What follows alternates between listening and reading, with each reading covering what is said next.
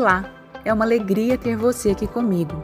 Eu sou a Fabiana Vitorino e esse é o Conversa com Fabi, um podcast que vai te ajudar a construir uma vida mais leve, com mais propósito e mais conectado com quem você é.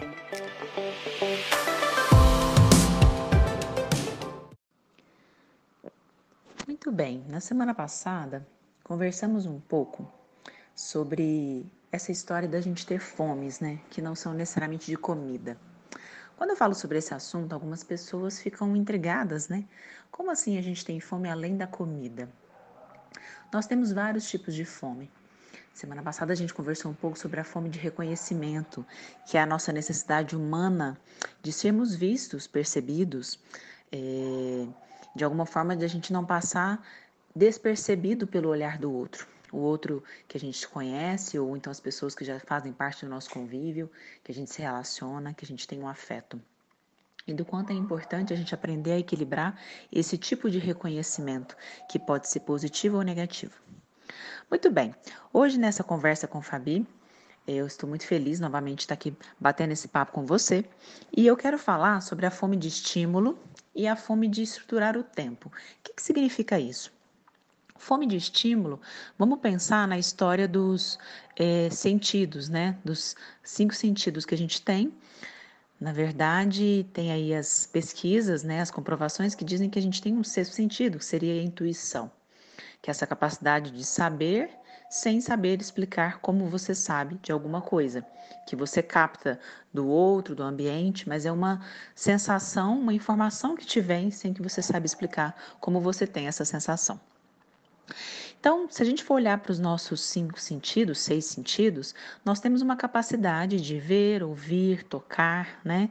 É, sentir o gosto, é, ter a visão, né? ver as coisas e, obviamente, a questão do, da intuição, que é essa percepção mais profunda.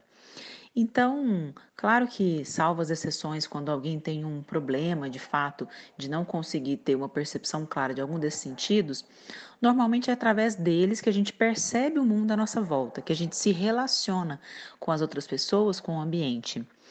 E de alguma maneira, é importante que a gente aprenda a equilibrar, né? Como que a gente percebe o mundo através dos sentidos.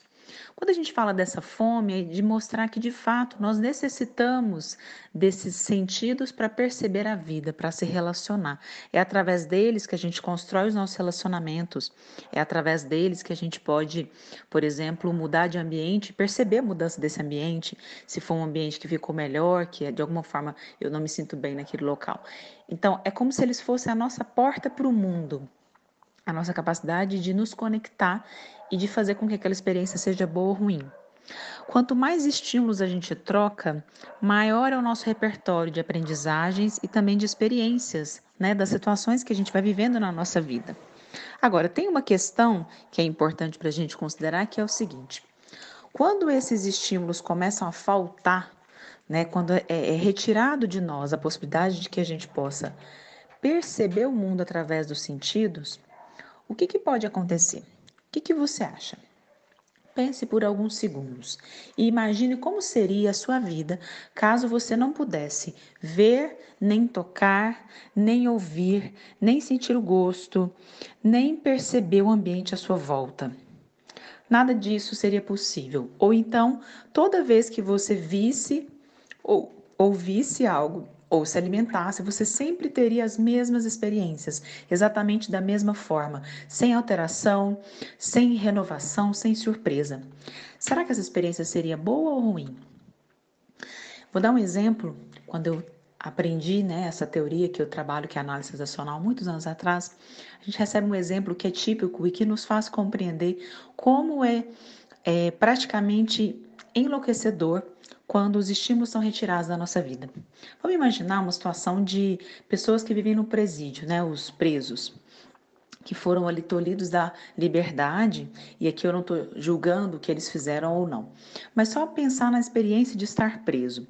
Qual é o lugar da prisão, da cadeia, que todos os presos mais temem, independente se eles são aquelas pessoas mais tranquilas, ou às vezes até que foram presos justamente, ou até mesmo aquele barra pesada da prisão?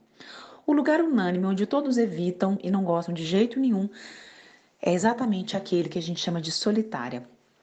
É um ambiente sem estímulo, que pode ficar sempre com luz ou então sempre no escuro.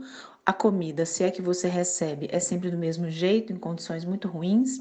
Você não sabe se é dia, se é noite, você não tem outras pessoas para você se relacionar, você não tem nada para fazer a não ser ficar ali naquele ambiente, só com a sua mente.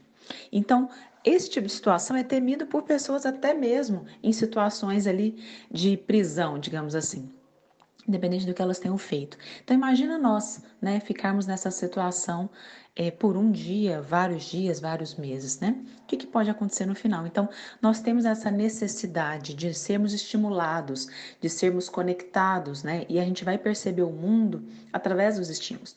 Talvez é tão óbvio, é tão natural a gente poder ter essa capacidade que muitas vezes a gente até não valoriza ou não percebe o quanto seria difícil conviver sem isso não é mesmo? Então, pare uns segundos e perceba o quanto você tem para agradecer, né? A sua capacidade de ver, de ouvir, de sentir, de poder se, né, se conectar a uma outra pessoa, sentir o toque, né? A, a, temperatura da pele do outro e de poder perceber os ambientes que você convive na sua casa, quando você sai da sua casa, vai para o trabalho, quando você vai para a rua, as pessoas que você vê, tudo isso está estimulando a sua mente, o seu cérebro e isso faz com que você tenha várias, múltiplas experiências quando você viaja, né? Lugares conhecidos, lugares novos, o quanto isso nos permite ter múltiplas experiências e fazer com que a nossa vida tenha um sentido diferente a cada momento, não é mesmo? Então, isso é muito bacana da gente parar para perceber. Agora, tem uma outra questão que eu quero que você pense, que é: talvez você não está preso numa solitária, mas a sua vida fica numa mesmice, sempre a mesma comida, sempre a mesma roupa, sempre o mesmo jeito de ir para o trabalho, ou então sempre a mesma conversa com todas as pessoas, sempre o mesmo programa de TV. E aí a gente pode chamar isso um pouco de rotina. Mas às vezes a rotina fica rígida demais, que é quando eu não altero nada, nenhum estímulo pode ficar diferente. E aí, por mais que eu estou sendo estimulada, mas como é tudo sempre igual, aquilo já não me renova as possibilidades de aprendizagem e de experiências. E pode ser que eu caia num lugar onde aquilo também não me estimule mais fica sempre a mesma coisa. Então eu sei que tem pessoas que têm um perfil mais de rotina, né, de, de gostar sempre de fazer as mesmas escolhas, ir nos mesmos lugares, comer as mesmas coisas, e tá tudo certo, não tem certo e errado nisso, né? Tá tudo ok. E tem pessoas que têm a necessidade de variar isso mais vezes. Cada pessoa é de um jeito. A grande questão é a gente perceber como que tá o nosso grau de contentamento com a vida. Porque independente se você é mais da rotina ou mais da quebra da rotina ou da surpresa, o legal é perceber o quanto você está se sentindo impactado e feliz empolgado diante da vida. Ou o quanto essa vida está passando meio sem cor na sua frente, como se fosse um filme eternamente em preto e branco. Então, que tal se você, a partir de hoje, puder colocar um pouco mais de cor no seu dia a dia, através dos seus órgãos dos sentidos, através da maneira como você pode se estimular?